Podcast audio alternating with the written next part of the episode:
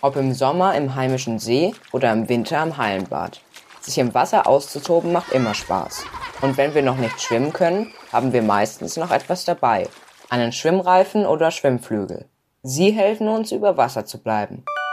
Aber es ist wichtig, auch ohne Hilfsmittel schwimmen zu können.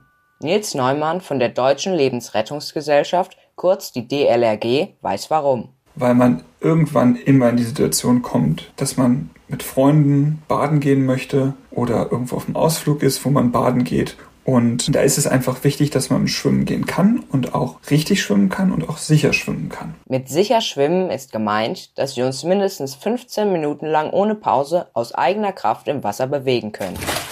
Also ganz ohne Schwimmnudel oder einer anderen Schwimmhilfe. Nur mit unserer eigenen Körperkraft ist das gar nicht mehr so einfach. Das müssen wir erst lernen. In vielen Fällen mit einem Schwimmkurs. Nils Neumann kann erklären, wie das abläuft und welchen Vorteil ein Schwimmkurs mit sich bringt. Da geht es erstmal ganz viel darum, dass man sich ans Wasser gewöhnt und vor allem die Angst vor dem Wasser verliert.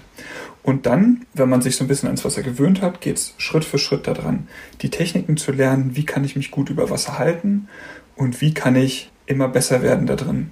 Zum anderen ist der große Vorteil, dass es regelmäßig stattfindet und man Woche für Woche immer besser wird im Schwimmen. Im letzten Jahr sind wegen Corona viele Schwimmkurse ausgefallen. Deshalb ist der Ansturm auf freie Plätze jetzt umso größer.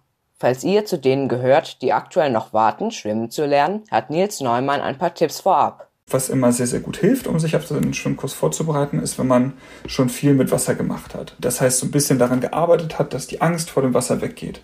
Das kann man zum Beispiel dadurch machen, dass man, wenn man in der Badewanne ist, den Kopf immer mal wieder unter Wasser taucht, beim Duschen immer mal das Gesicht in Richtung Wasser hält und mit den Eltern am Badesee ans Ufer setzt, da wo es gerade anfängt ins Wasser reinzugehen und sich schon darauf vorbereitet, dass man gleich ins Wasser geht. So könnt ihr euch die Wartezeit zum nächsten Schwimmkurs verkürzen und müsst auf den Badespaß nicht verzichten.